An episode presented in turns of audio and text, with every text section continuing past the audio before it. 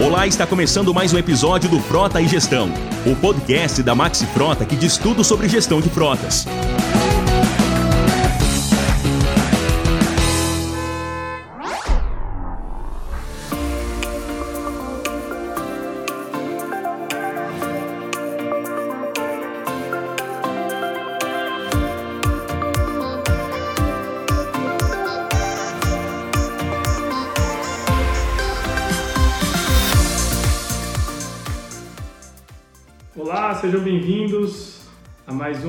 Episódio do Frota e Gestão, aqui da Maxi Frota, com muito conteúdo sobre o dia a dia da gestão de frotas. Estamos começando aqui a terceira edição do nosso projeto e hoje a gente vai debater mais um tema de, de altíssima relevância para o dia a dia da gestão de frotas. Lembrando que eu sou o Luiz Cláudio, da Fletim Mobilidade e curador de conteúdo aqui do Frota e Gestão, né, embaixador de conteúdo desse projeto que é um projeto da Maxi Frota que visa levar conteúdo de alta relevância do dia a dia da gestão de frotas para você, para ajudar a dar mais eficiência, mais economia, mais segurança para a sua frota, tá bom? Então hoje o tema que a gente vai debater aqui nesse, nesse encontro é frota própria versus frota locada. Qual é o melhor caminho? Uma pergunta, a pergunta do milhão, né? É, eu como gestor de frotas sentei na cadeira, é, frota, de repente a frota é própria ou locada, como fazer análise para tomar o caminho mais adequado para para minha empresa, para minha companhia, dado todo o contexto, tá?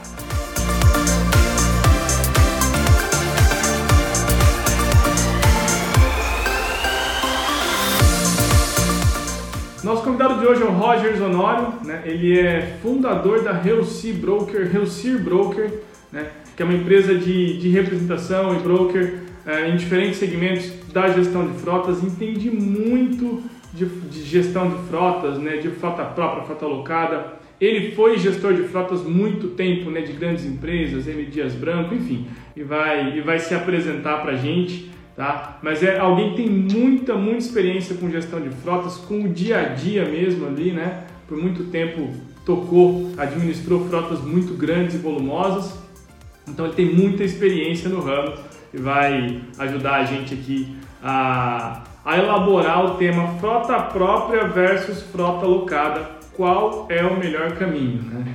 Sempre um grande desafio. Que aspectos serem considerados? Que tipo de análise a ser feita para poder tomar a decisão? Se primariza a frota, ou seja, compra, ou se parte para terceirização, se loca a frota.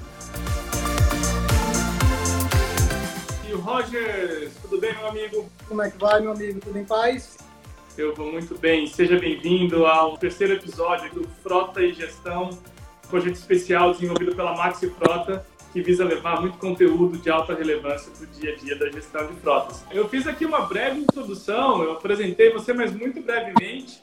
Mas conta pra gente um pouco, né, da tua história na gestão de frotas. Aliás, você está falando de onde? Estou em Fortaleza, Ceará, nessa terra maravilhosa aqui de muito sol. Ei, que maravilha, hein, cara? Que maravilha. Tá bem diferente da minha São Paulo aqui, né?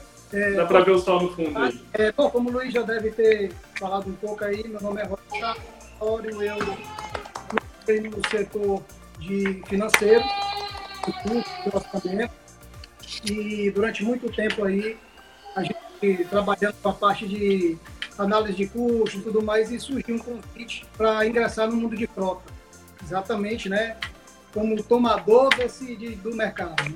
Mas é um mundo realmente que apaixona a gente e a gente passou um bom tempo aí como gestor de frota. E dentro disso a gente pode ter vários contatos com empresas que são é, fornecedores e vivendo esse mundo de frota durante um bom tempo. Bom, tema de hoje, frota própria versus frota locada. Qual é o melhor caminho? Rogers, poucos né, para falar disso com mais propriedade como você. É, então já vamos lá, vamos, vamos direto ao ponto. Né? O Frota Gestão é assim, é conteúdo, né? todo o tempo que a gente está aqui em conjunto com a turma, é, conteúdo já direto ao ponto. Cara, qual é o melhor caminho? Pois é, Luiz, essa é uma pergunta que sempre é feita, né? E na verdade assim, é um tema muito bom, porque nós temos várias vertentes, várias situações, tem pessoas que defendem frota própria, tem outros que defendem a frota locada e, na verdade, eu sempre costumo dizer que não existe receita de bolo. Tá? É, é, um tema que vai depender de uma operação, é um tema que vai depender de como você utiliza a frota, da empresa, do momento da empresa. E sempre a gente tenta fazer uma análise de, no mínimo, duas vertentes bastante interessantes, né? que são, digamos que, os direcionadores desse, desse, dessa decisão, que a gente pode dividir aí entre uma, um direcionamento financeiro, uma tomada financeira de decisão e uma operacional. Tá? Hoje em dia, eu posso dizer que nessa, nessa nossa jornada a gente tem aí algumas, alguma experiência e tem aparecido muita empresa tomando decisão na, na visão financeira, que evidentemente é uma visão hoje que tem que ser levada muito em consideração. Tá? E na visão financeira, o que, que a gente pode falar sobre isso? É, primeiro, a questão do investimento. Tá? A empresa ela vai estar preparada em fazer um investimento na compra de veículos, Será que eu não vou ter aí um estrangulamento de caixa? Eu vou ter a possibilidade, não vou ter a possibilidade talvez de fazer alguns investimentos em, na minha planta e alguma coisa, porque certamente frota é algo que você sabe, Luiz, que é bastante caro, bastante oneroso. Então, se eu vou usar o capital próprio da empresa para comprar veículos, ou se eu vou lançar mão de uma linha de financiamento, né, eu vou certamente estrangular é, ou é, limitar minha capacidade de investimentos no meu próprio negócio, tá? talvez na abertura de uma filial, se eu for um comercial, talvez uma de um parque fabril, se eu for indústria. Então, é uma decisão que passado muito pelo setor financeiro. Claro que o gestor de frota tem um papel fundamental em é, prover a parte financeira de, de informações técnicas, sobretudo de custo, custo da frota, sistema, ele estiver acompanhando isso o mercado do setor financeiro e o setor financeiro começa a fazer as análises de payback, análises financeiras e mais para decidir qual é o melhor caminho. Tá? Então, assim, um ponto que a gente pode ver que é bastante interessante, primeiro, como eu falei, é a questão de disponibilidade de caixa. Segundo ponto, comparando a frota própria com a frota terceirizada, a gente tem a previsibilidade de despesas. Né? Quando eu entro na questão da frota alocada, geralmente, a depender do contrato, eu tenho uma previsibilidade de custos que ela vai se desenhar linear ao longo do tempo. Em relação à manutenção, em relação a seguro, em relação a impostos. Então, é algo que a gente pode aí fazer uma, uma previsão, fazer um orçamento e não sair muito disso. Quando eu entro na questão de frota própria, sim, aí eu posso fazer alguma previsibilidade na questão da manutenção mas a questão da manutenção corretiva, sinistro, você sabe que é algo que é, pode ser surpresa, pode acontecer de determinados veículos ter uma concentração muito grande de despesa em um determinado mês e eu via estourar o orçamento e possivelmente não ter caixa, ter que lançar mão de, de linha de crédito. Então, isso realmente é uma dificuldade que a gente tem hoje quando você trata de frota própria. Perfeito, acho que esse é, esse é, o primeiro ponto, né? O primeiro ponto. E o papel fundamental do gestor, como você bem colocou, é ter as informações da frota na mão, né? Num lugar só. Esse é o terceiro episódio do Frota e Gestão, Roger, como eu já disse. O primeiro deles a gente falou de política de frota. O segundo, falamos de gestão de multas e CNH. A gente ainda vai falar de um tema chamado TCO, sabe muito bem, né? Que é o custo total da operação ou da propriedade do veículo, né? Então, calcular o TCO, ter o TCO na mão, né, ter, ter os dados na mão, é fator fundamental para poder munir ah, os decisores da empresa, seja o departamento financeiro, seja o CFO, né, um, ou, enfim, conselho ou diretoria da empresa, para tomar uma decisão com base em fatos e dados. Né? Do meu ponto de observação, e eu acho que a gente concorda nisso, já batemos muito papo sobre isso, essa decisão, por vezes, ela não é tomada com fatos e dados, enxergando todos os custos invisíveis, né? custo de oportunidade, custo de capital, é, essa imprevisibilidade, como você bem colocou, né?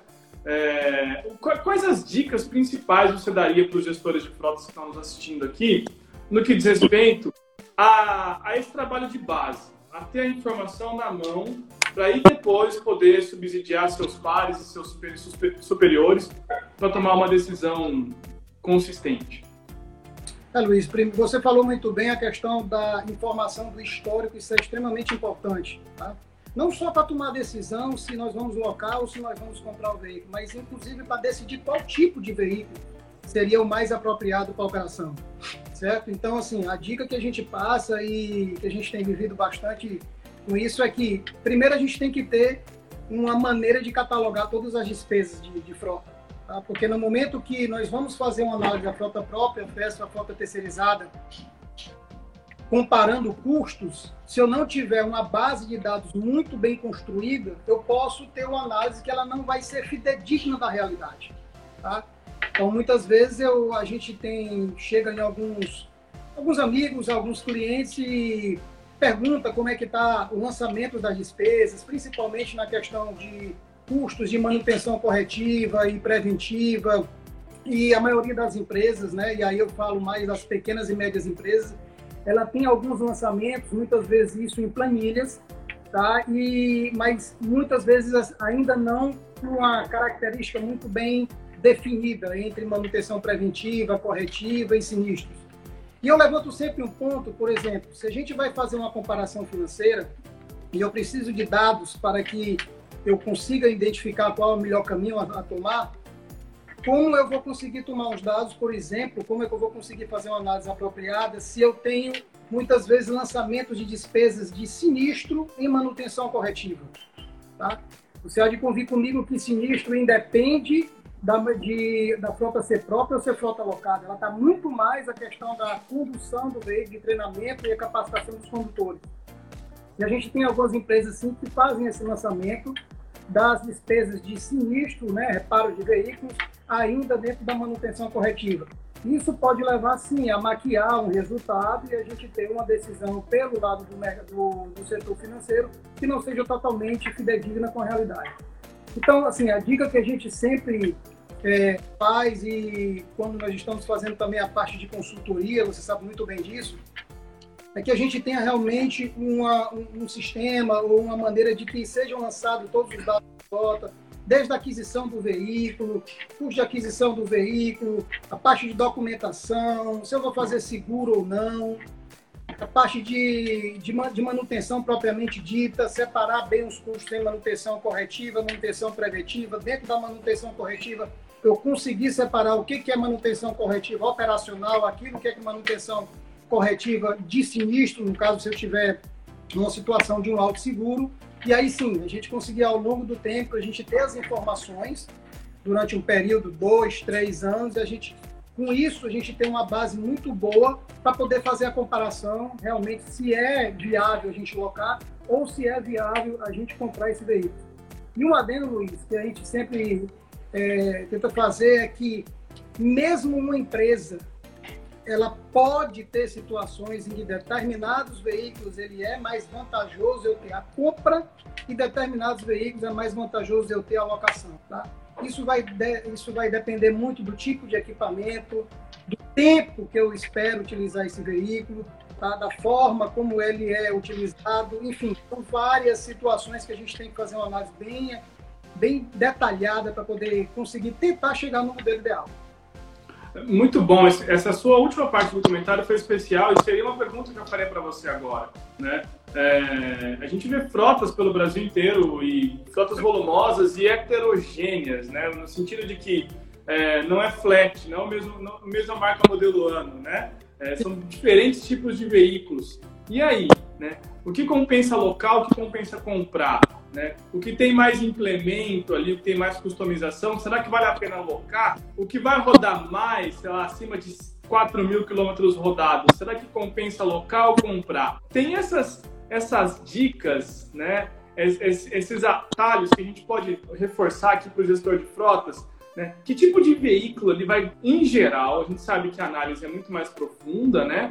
Mas que tipo de veículo já dá para cravar, falar, isso aqui locar não vai, não vai ser legal, né? Não vai, a conta não vai fechar. Compensa comprar, né? E emendando já, é, como o gestor de frotas pode se preparar para fazer gestão de uma frota tão heterogênea assim, né? Parte dos veículos são locados, parte são comprados.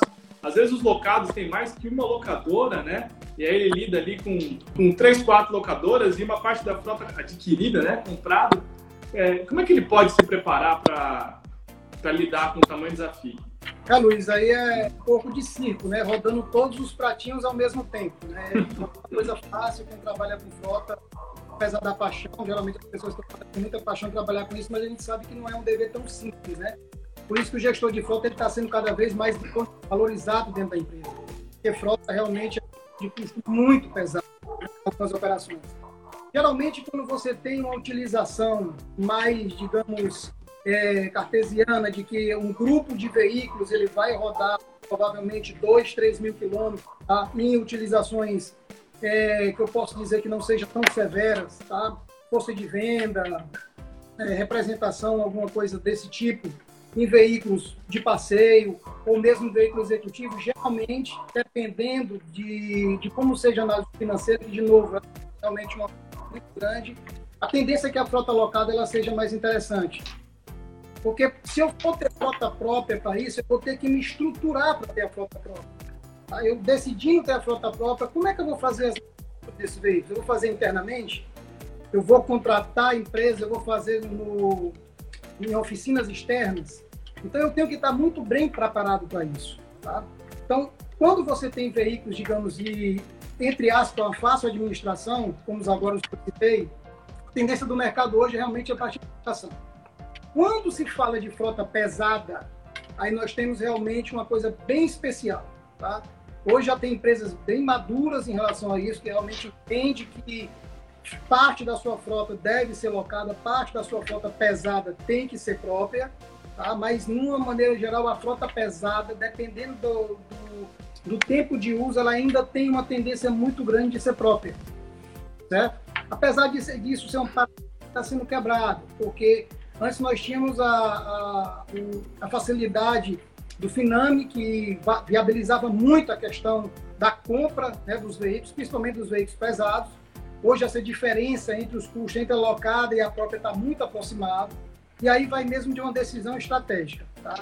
É uma empresa, essa empresa, eu consigo me creditar de impostos quando eu estou fazendo, por exemplo, amortização de ICMS, de, de, é, de PIS e COFINS na, na, na, na depreciação do veículo se isso for verdade, dependendo da, da, do regime tributário da empresa, é um viés a se pensar, é uma situação a fazer uma análise. Tá?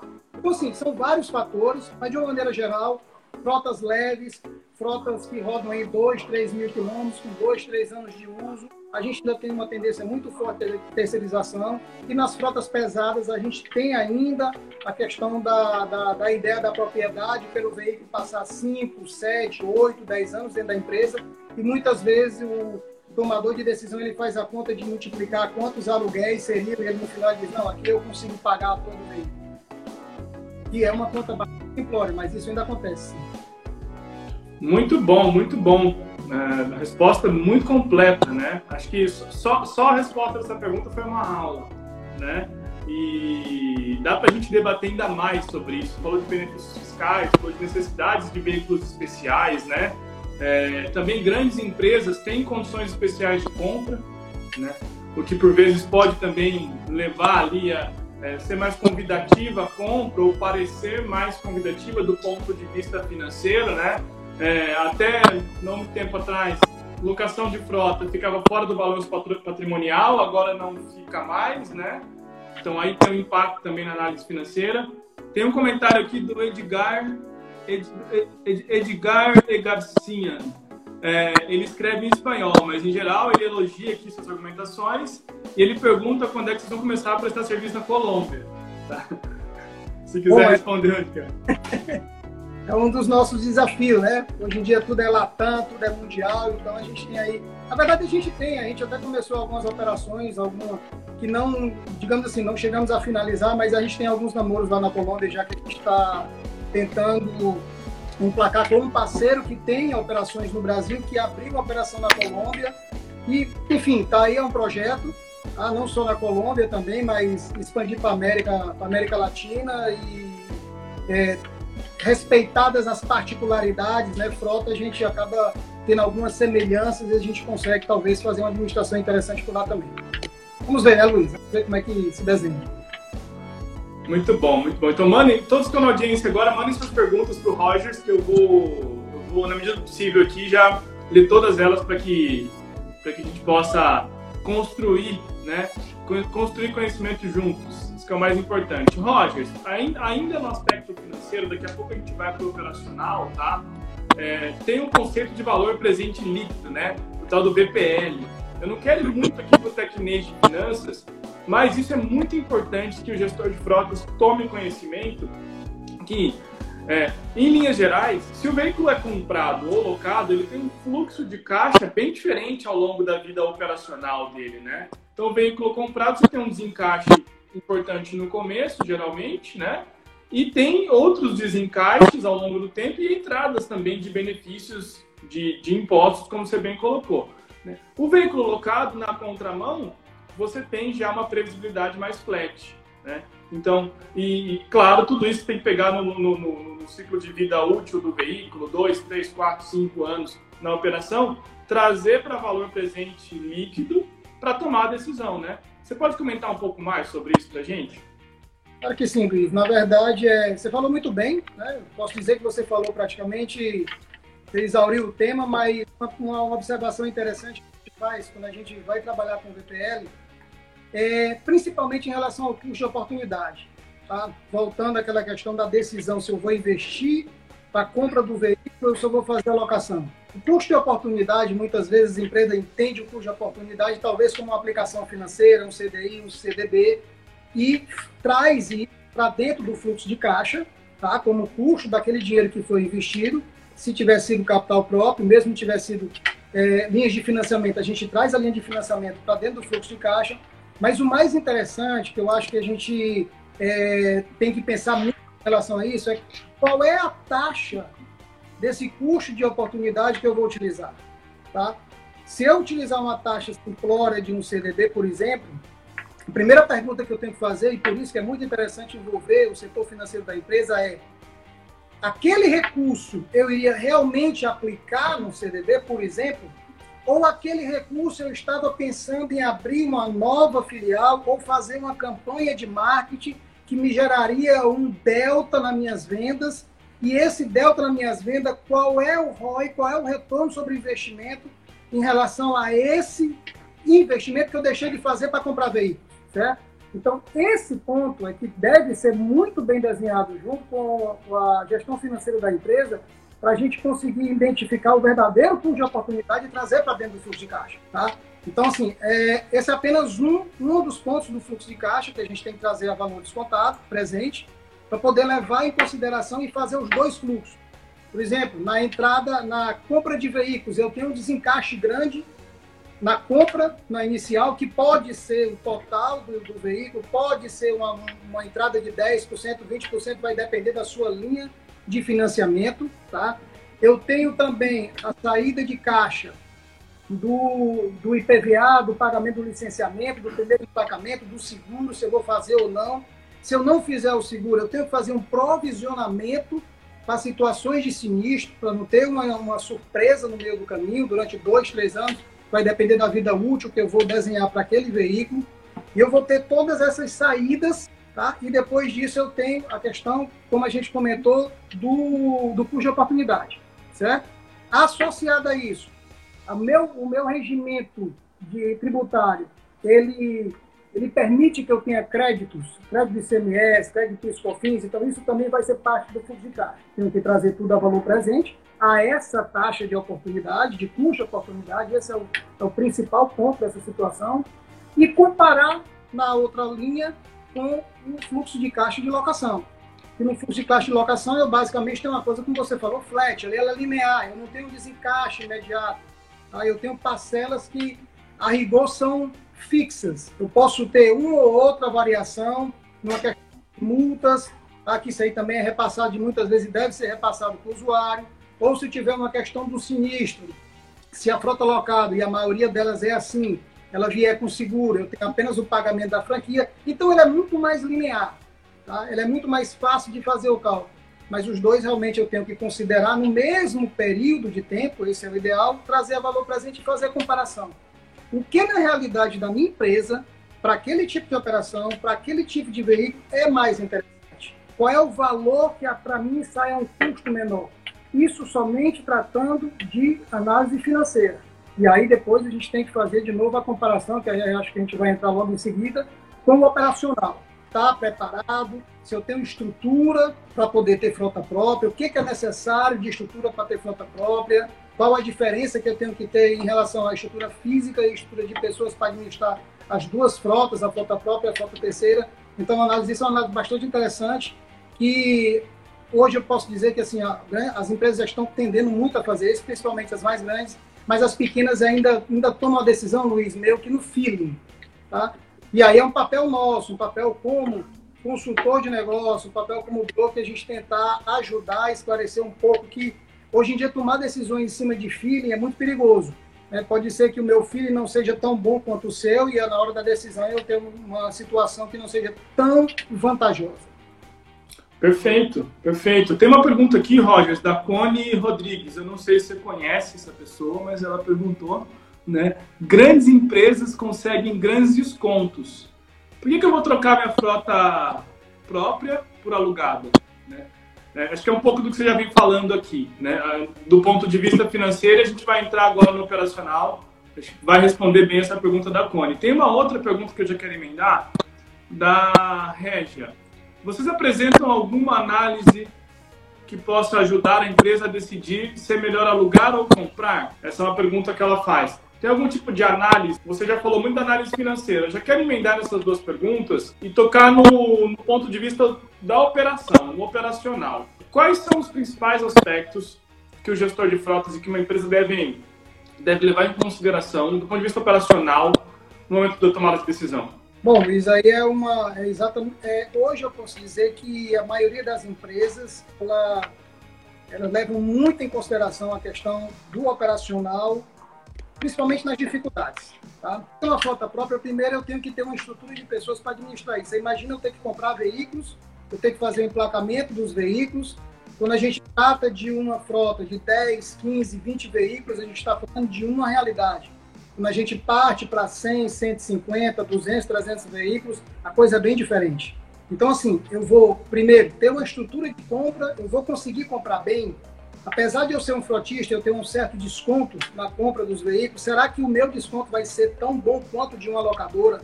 Que vai juntar o meu pedido com o pedido de outros clientes e tentar fazer uma compra agregada? Então, esse é um ponto que a gente tem que analisar. Segundo ponto, é inevitável que eu tenha que ter um relacionamento com diversos fornecedores. Diferente quando a gente tem uma frota alocada. Eu tenho um fornecedor e ele sim tem um relacionamento com os demais fornecedores, administra tudo isso e me entrega como um produto pronto. Enquanto eu estou trabalhando com frota própria, eu tenho que ter relacionamento com fornecedores de manutenção, relacionamento com fornecedores de pneus, de pneu e, a, e vamos lá.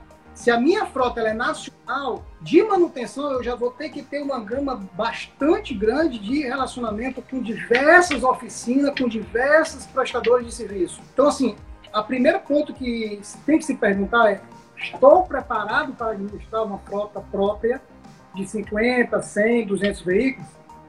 Então, o processo de compra ele passa por isso. Tá? Depois disso, eu tenho documental, todo ano, a questão da, do licenciamento, é, o envio dos documentos, a gente está partindo, partindo agora para o meio eletrônico que vai facilitar bastante, mas o envio dos documentos para as filiais, dos, onde os veículos estão lotados.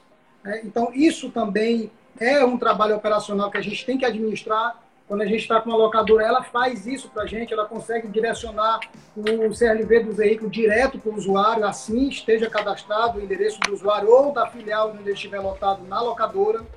Questão de seguros, né? Eu tenho também que ter um relacionamento. Será que eu consigo ter a pólice de seguro? Se eu escolher ter seguro via pólice, será que eu consigo uma, uma, uma situação financeira tão interessante quanto a, a, se eu tivesse uma frota locada? Então, assim, são várias situações, mas principalmente eu acredito que a estrutura, você está preparado para para tudo isso, você tem que pensar muito bem e tem que medir. Porque você imagina que se você, por exemplo, decidir fazer a manutenção dentro da sua filial, né? Vamos usar exemplo de um frotista que ele tem frota pesada e tem frota leve. Geralmente quem tem frota pesada, e de novo, a tendência ainda hoje é que a frota pesada seja própria, ele tem uma estrutura de oficina. Ele tem mecânicos, ele tem um, um, coordenador de manutenção, ele tem um gerente de manutenção, ele tem uma estrutura. Então ele entende que pode fazer também a manutenção da frota leve junto com a frota pesada na mesma estrutura. Muitas vezes meus equipamentos e as minhas é, a estrutura para fazer isso é bem diferente, mas ele com a visão de redução de custos, não, eu vou fazer dentro da minha estrutura. E aí a gente tem que fazer uma conta simples, né? Se eu tiver 150 veículos e esses veículos eles rodarem aproximadamente 3 mil quilômetros mês, dado que a primeira manutenção, a periodicidade de manutenção é com 10, de 10 em 10 mil quilômetros, então a cada três meses, mais ou menos, eu vou ter aí uma quantidade bastante significante de veículos parados para fazer só troca de óleo e troca de, de, de filtro, ou seja, a manutenção preventiva. Eu vou ter estrutura para fazer isso, dado que eu, eu escolhi fazer isso internamente, e se durante essas manutenções preventivas eu tiver dois ou três veículos que se envolveram numa manutenção corretiva ou no sinistro, como é que vai ficar o meu, o meu custo de indisponibilidade da frota? Tá? Então, são, são situações que o gestor de frota ele, ele tem que prever isso, ele tem que realmente planear e fazer uma análise e projetar situações, inclusive de risco, para ter a capacidade de atender bem e aí sim dizer, não, eu estou preparado e eu acredito que eu consigo fazer isso de forma bastante eficaz e eficiente. Não é fácil. Muito, né? não é fácil, não é fácil. A gente sabe, né? Rodando esse mercado há quase 20 anos, a gente se depara com ainda muitas empresas com frota própria e frotas volumosas. É um trabalho, é um trabalho árduo, o trabalho parece que não tem fim, né? Quando você para para analisar e conversa com gestores que fazem gestão de frota própria, né? É, acho que o mais importante, sempre vale, vale ressaltar aqui, Rogers, e acho que a gente concorda também nessa, nesse ponto, é que tomar decisão com base em fatos e dados. Feeling não encaixa bem. Né? A gente está a gente está falando de impacto financeiro e impacto operacional, né? A gente está falando de algo venal do negócio da empresa, né? Por mais que a frota não faça parte do core business, transportador é uma outra história, né? Frota é parte do core business. Mas por mais que não faça em outras operações, tira a frota para você ver, né? Aumenta o, a, o índice de, de, indisponibilidade da frota para ver o, o, impacto que dá. A gente tem mais pergunta aqui, cara. É, o Einstein da Saúde Residence, aí de Fortaleza, né? Quais os principais desafios para o gestor de frotas que diz respeito à frota própria locada? Eu acho que você já vem falando sobre isso, né? Colocando quais são os principais desafios para um, uma metodologia, um modo e outro modo. É, Aqui tem mais um perfil Tech, Tech Petro. Rogers, é viável locação de frota pesada? Existem cases de sucesso que você possa colocar para a gente? Sim. Hoje é, é, nós temos inclusive alguns clientes que já estão bem consolidados na questão da locação de frota pesada. Não pensam mais em aquisição de veículos. Mas, evidentemente, foi um, um projeto e um processo né, Luiz, com, com bastante critério de análise para poder tomar essa decisão. Tá? E eu posso dizer que temos trazido alguns ganhos nessa situação, principalmente em relação à depreciação dos veículos. A gente sabe que, vamos lá, de novo, se a gente pensar qual é o tamanho da minha frota, com que poder eu vou chegar numa montadora para poder ter um desconto interessante na compra do veículo, e aí, falando de frota pesada, muitas vezes o implemento ele é mais custoso do que o próprio rodante, tá? E aí é, volta de novo a questão do ganho de escala. Eu consigo ter, consigo comprar, eu tenho linhas de financiamento, eu consigo realmente assim ter uma aquisição que é mais interessante do que a locação quando eu coloco tanto o rodante como o implemento, certo? E ao longo disso, Aí nós vamos entrar de novo na questão da manutenção. A manutenção de frota pesada é algo que você tem que, que ter bastante cuidado, porque tudo é, é, envolve um volume muito grande de dinheiro. Eu vou fazer essa manutenção da minha frota hoje dentro da empresa ou fazer fora? Então, assim, quando você pensa em terceirização de frota pesada, Luiz, hoje a gente tem planos de manutenção direto da própria montadora, tá? que está associado a garantias, que no passado eu posso dizer que era bastante oneroso, hoje você diminuiu bastante. Né? Então você tem, a, a, a, de novo, a previ, previsão dos gastos, você não vai ter surpresas com manutenção, principalmente em frota pesada, e tem viabilizado, sim, muitos projetos. Nós temos, sim, casos de, de sucesso, tanto aqui em Fortaleza, como também algumas regiões do Nordeste, onde a gente opera, com clientes tanto de Fortaleza como de lá que operam em todas essas regiões. Então, hoje, Luiz, é, apesar de a gente ainda ter essa digamos, esse viés de frota própria, frota pesada, desculpa, própria, é, eu acredito que no, no, médio prazo isso deve estar se configurando mais ou menos como uma frota leve. Claro, de novo, análise operacional, eu tenho condição, eu tenho estrutura, eu tenho know-how para fazer essa administração, qual é o meu fornecedor de frota pesada, uma outra coisa muito importante, né? Você tem que ter muito cuidado na análise de qual fornecedor você vai escolher, porque você tem uma situação de que se você por acaso trabalha com alguém que não é especialista naquilo, como é que ele vai conseguir fazer uma manutenção eficiente para você? Como é que ele vai conseguir administrar veículos melhor do que você? Porque você entende que quando você toma uma decisão de local, você espera ter algo que você. Você vai pagar por uma expertise, você vai pagar por um serviço que você espera ser melhor do que você fazendo. Tá? Então a escolha do fornecedor é muito importante. Né? Como é que esse fornecedor vai entender quando eu devolver o meu veículo depois de 5, 6, 7 anos de uso, que ele vai ter a deteriorização normal de uso, tá? Como é que ele vai classificar o que é mau uso ou não? Então isso depende muito da escolha também do fornecedor. Mas sim, nós temos sim é, queijos de sucesso com frota pesada, que eu posso dizer que está tá aumentando. É uma tendência que nós temos aí de crescimento. Muito bom. Tem um comentário aqui do velho conhecido Edgar Guimarães, que bom vê-lo aqui, ah, né? Amigo. Grande amigo. Frota pesada está se tornando mais aceitável e acreditado e acreditado por quem tem real interesse na redução de custos gerais desse segmento, mas ainda uma quebra de paradigma para a maior parte das empresas. Fato, né? A alocação de frota pesada ainda é uma quebra de paradigma. Acho que por tudo isso que você falou aqui, né? E também, se você me permite, Rogers, e toda a audiência que está com a gente, é, como você falou, e só complementando, quando qualquer tipo de fornecedor vai lidar com um transportador, aquele cara conhece de caminhão, né? Ele conhece do, do riscado, né? Popularmente falando, né? Diferente, não obrigatoriamente na frota leve, alguém que é de uma agro, de uma agro ou de uma, de uma farmacêutica, de uma telecom, tem que conhecer de carro, né?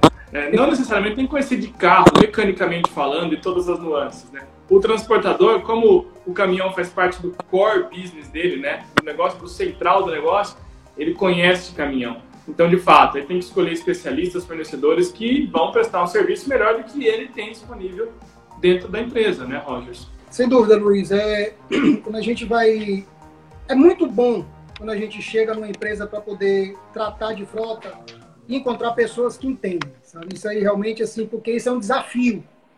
Né? Você, você começa a discutir, muitas vezes você aprende mais do que troca informações. E quando você parte realmente para transportadoras, para empresas frotistas que trabalham com, com frota pesada já há bastante tempo, né, é, eu digo que torna-se um, uma discussão bastante salutar, bastante interessante. Né? Mas realmente você tem que estar muito preparado. Né? Porque muitas vezes você vai levar uma solução que ele pode entender que não seja melhor do que ele tem dentro de casa. E aí você tem que fazer uma junção. Ok, se você tem um fornecedor, algo que, é, que trabalha já com você com confiança de há muito tempo, me apresente esse fornecedor, a gente conversa com ele, eu vou apresentar para ele uma proposta para que eu vá fazer a manutenção da sua frota, que agora vai ser locada, e além da sua frota, eu vou levar para ele também outros clientes, e aí a gente começa a entrar de novo na questão do ganho de escala, e quem sabe assim a gente consegue atender o cliente com aquilo que ele já tinha costume de trabalhar. E Luiz, eu digo que isso aí é, é algo que já se passou algumas vezes na nossa, na nossa estrada aí de, de prospecção de clientes. Quando você chega para trabalhar, como o Edgar colocou muito bem, quando você chega para trabalhar e realmente discutir com uma pessoa que já é do ramo, né, geralmente assim, a gente tem alguns donos de transportadores que foram caminhoneiros. Né? Então, sabe que eles sabem, tem realmente a fundo de mecânica, é, então, é, quando você chega numa empresa dessa, muitas vezes você leva uma solução mais de foca agora no teu negócio, que é o transporte de mercadoria. Foca agora no teu negócio, que é, por exemplo, a manutenção de rede elétrica. Apesar de você ter o know-how da manutenção, cuidar do caminhão, tá? Esse know-how a gente vai compartilhar. Nós vamos fazer agora fazer uma conta e nós vamos vir para o lado financeiro. E se for viável fazer a terceirização de frota dessa frota, a gente vai trabalhar com mãos.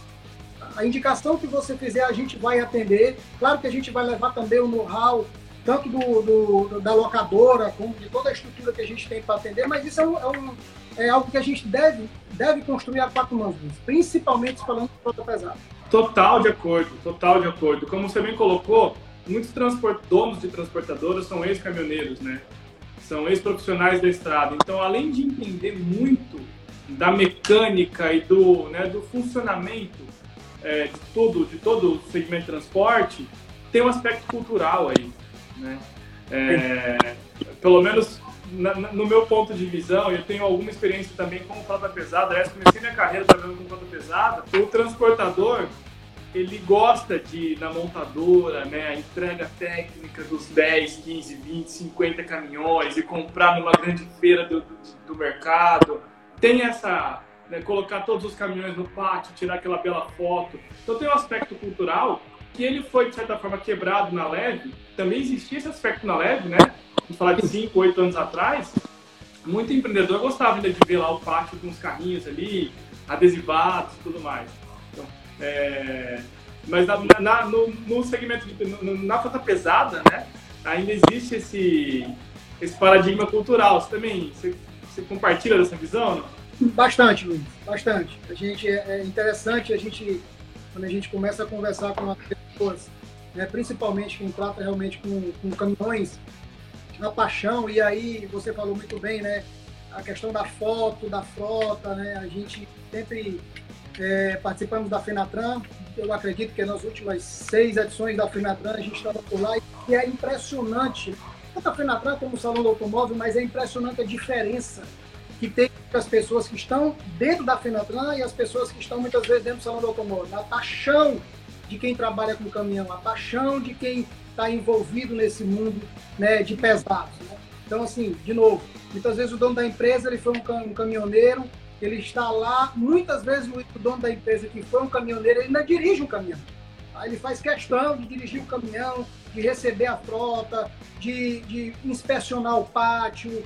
Então, esse tipo de pessoa é muito bom você lidar com ele, porque são pessoas que entendem muito bem do segmento, né? E trazem ideias e a gente tem conseguido construir a quatro mãos soluções bastante interessantes, né? E muitas vezes não por é, a questão de, de, de, querer ter o caminhão como está no ativo da empresa, mas algumas situações, por exemplo, que uma oportunidade de crescimento, ele não tem o capital naquele momento, e aí ele pensa na questão da locação de veículo, ele faz uma locação de 5, 10, 15 equipamentos, e aí ele vê que ele continua tendo domínio sobre o equipamento, apenas em algumas situações a gente vai ter uma regra para fazer uma manutenção, que pode ser de novo no fornecedor dele, a gente pode ter contrato que ele pode fazer a manutenção dentro da empresa dele também. Então ele começa a se sentir confortável na questão de locação. Ele, se sente, ele começa a sentir que a locação não vai tirar dele o domínio é, o controle da máquina, digamos assim, tá? Então ele começa a se sentir confortável. A gente tem, tem, a gente tem conseguido fazer algumas viradas de chave, de começar às vezes com dois, três caminhões numa frota de 50, 100 pesados, e hoje a gente já está aí aproximadamente com 80, 70% da frota alocada, ainda não 100%, porque são veículos novos e não vale a pena vender para fazer locação de imediato. Claro. Sim, realmente claro. é tendência e esse mercado de pesados ele é bem, ele é bem interessante e desafiador. Muito bom. Wilson Carvalho, ah, ele coloca uma observação. Não basta conhecer de indicadores, mas também tem que conhecer como funciona o segmento de pesado ou extra pesado para cada operação. E de fato, de fato, concordo 100% com o Wilson e acho que o Rogers também, né, Rogers? Precisa conhecer do riscado. Não, sem dúvida. Frota de pesado. Dentro da, da, da, operação de caminhões, a gente pode dizer que temos uma divisão muito bem é, é, clássica e clara. Uma frota de pesado que opera na região, uma região urbana, por exemplo, distribuição, tem uma característica totalmente diferente de transportes é, interestaduais, por exemplo. Uma frota de, de extra pesado, de, de trem, enfim, são situações, as manutenções, a periodicidade é diferente, tá? O tempo de parada do veículo é diferente. A gente tem que lembrar que com frota pesada praticamente impossível a gente trabalhar com veículo reserva, é, é, algo assim surreal você ter uma frota, por exemplo, imagina, de 20 caminhões extra pesado para você ter um caminhão aí parado só para fazer essa cobertura, é um custo absurdo. Então, a manutenção, o cuidado com o veículo e o entendimento, entender qual é a necessidade de cada operação, como o Wilson falou, é muito importante. Porque com isso eu vou minimizar minhas paradas e tempo de carro parado, Luiz, você sabe melhor que ninguém que é dinheiro perdido. E você imagina ainda tempo de um caminhão, de um, de um, de um transporte aí, de, por exemplo, de, um, de longa distância, de uma distribuição, com um veículo parado em manutenção. Certo? Então, assim, é, é algo que a gente tem que ter realmente muito, muito critério e tem que entender das particularidades de cada tipo de operação para conseguir oferecer o melhor produto. Muito bom, a gente enveredou aqui pelo Frota Pesada, né? Mas agora a gente está partindo para a fase final aqui do nosso, da nossa terceira edição do Frota Gestão. O tempo voou, né? A gente já está com quase 50 minutos de, de bate-papo aqui. É... Eu quero deixar uma pergunta para você, Rogers. É, até usando, usando agora mais a frota leve como, como, como objeto de análise. Tem muito gestor que acha que terceirizou, resolveu. Terceirizou, resolveu todos os seus problemas? Bom, isso é uma ideia que nós temos, posso, a gente pode dividir em duas situações. Né? As pessoas que pensam que terceirizar realmente é terceirizar o veículo e a gestão, tá? E uma outra vertente é que pensava que terceirizando tudo não ia, ia se livrar de, de algumas dores de cabeça, digamos assim. Mas na verdade, vamos lá. É, no momento que você tem uma frota locada, a administração do veículo, por exemplo, a parada para manutenção. Tá? Se o meu contrato de manutenção, se o meu contrato com a locadora ele não prevê uma telemetria embarcada, por exemplo, a locadora não tiver acesso à quilometragem do veículo, como é que a locadora vai saber quando é que tem que mandar um sinalizador para o usuário para que ele faça uma parada e que ele leve o veículo para fazer uma manutenção? Né? Então, assim, Muitas vezes, né, existe realmente essa ideia de que terceirizar a frota através de uma locação é terceirizar tudo. E na verdade não é bem isso. Você ainda continua tendo uma certa administração da frota. Né? A gente falou lá no início. O que é de diferente nisso? Eu vou ter um fornecedor. Eu vou ter uma locadora como fornecedor. Mas eu vou ter um relacionamento com ela. Eu vou ter que parar meus veículos para fazer a manutenção. Muitas vezes eu vou ter uma situação de que a manutenção ela entende como uma manutenção preventiva, a locadora entende como uma manutenção corretiva, tem que ter essa discussão. Então, existe sim a necessidade de alguém à frente tá, para fazer essa administração, mesmo quando a frota é locada, em relação à manutenção, em relação ao veículo reserva, tá, o relacionamento com a própria locadora, faturas, enfim, eu preciso ter, evidentemente, que um pouco bem mais reduzido, mas sem dúvida eu preciso ter pessoas ligadas e que tenham capacidade de fazer essa administração mesmo que eu tenha através de uma locadora. Isso é uma grande verdade. Muito bom, muito bom. Meu amigo, a gente está chegando já ao final de mais um, mais um episódio do Frota e Gestão. Muita coisa para falar, né? Quanta coisa para falar, né? O tema, o tema é muito bom de ser debatido, né? Foi escolhido é, a dedo e você também foi escolhido a dedo aqui para estar com a gente, porque a gente sabe que você é um cara que entende muito do negócio, muito. Agora a gente tem aqui um momento muito especial, só que ele é de bate-pronto, tá? Bate-pronto, dois minutinhos, que é o Maxi Dica. Então, todo episódio do Frota Gestão, no final, o nosso convidado é provocado a deixar cinco dicas para o gestor de frotas sobre o tema que a gente debateu. Então, bate pronto, cinco dicas aí, cinco atalhos que o gestor de frotas pode percorrer para ter sucesso na tomada de decisão entre frota própria e local? Primeiro, entenda do seu negócio, certo? A fundo, entenda do seu negócio para saber o que, que você precisa. Entenda se você tem estrutura para tomar a decisão ou por um ou por outro. Tá? Se prepare para isso. Três, capacitação, Luiz. Busque curso, busque estar presente na, na, nos eventos relacionados à frota, busque interagir com as pessoas de frota. Muitas vezes a gente troca informações e a gente acaba enriquecendo muito mais nesse relacionamento do que propriamente, num, posso dizer até num, sentando numa cadeira num curso de, de direção defensiva, num curso de mecânica.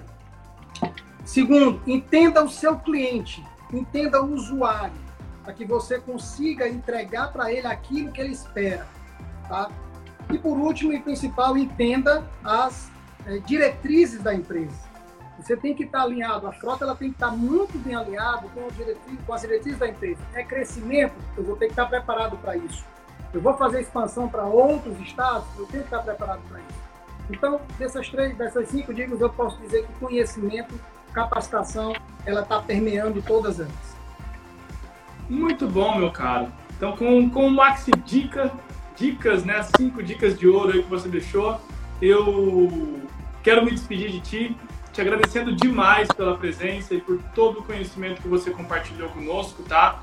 Mas não sem antes também é, dizer que você, gestor de frotas, que, que gostou, gostou do tema, que está acompanhando o Frota Gestão, não deixe de seguir a Maxi Frota nas redes sociais, arroba Maxi Frota em todas as redes sociais, Instagram, é, LinkedIn, Facebook, arroba Maxi Frota. E também acesse o www.maxifrota.com.br barra Frota e Gestão, que é o portal aqui do nosso projeto. Então, esse episódio vai estar disponível para você com outros também, outros conteúdos lá no portal do Frota e Gestão, maxifrota.com.br barra Frota e Gestão. Deixe a sua sugestão também de conteúdo que a gente vai avaliar com o maior carinho, com a maior atenção para trazer aqui grandes especialistas e debater aqueles que são os assuntos é, principais do dia a dia da gestão de frotas. Amigo Rogers, muito obrigado pela sua presença. É, a palavra final é sua. Bom, Luiz, eu que gostaria de agradecer, agradecer a você pela condução do evento, assistir todos eles. Parabéns. Parabéns à Max Frota pela iniciativa. Realmente é muito bacana a gente estar aqui com pessoas que, cada uma na sua, na sua digamos, é, particularidade, nos seus conhecimentos, possam compartilhar com a gente. Eu acredito que isso é um movimento muito bom né, para todas as pessoas que trabalham, que são envolvidos com frota, enfim. Mais uma vez, me coloco à disposição. Posso passar meus contatos depois para as pessoas para a gente trocar algum tipo de informação. Obrigado, Luiz. Obrigado, Max Frota. E que tenhamos aí é, muitos desafios pela frente nesse mundo de veículos.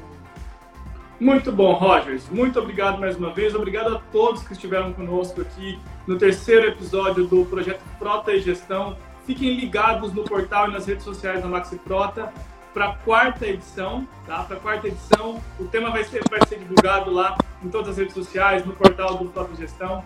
Fique ligado e a gente se vê em breve. Um grande abraço a todos. Abraço, Luiz.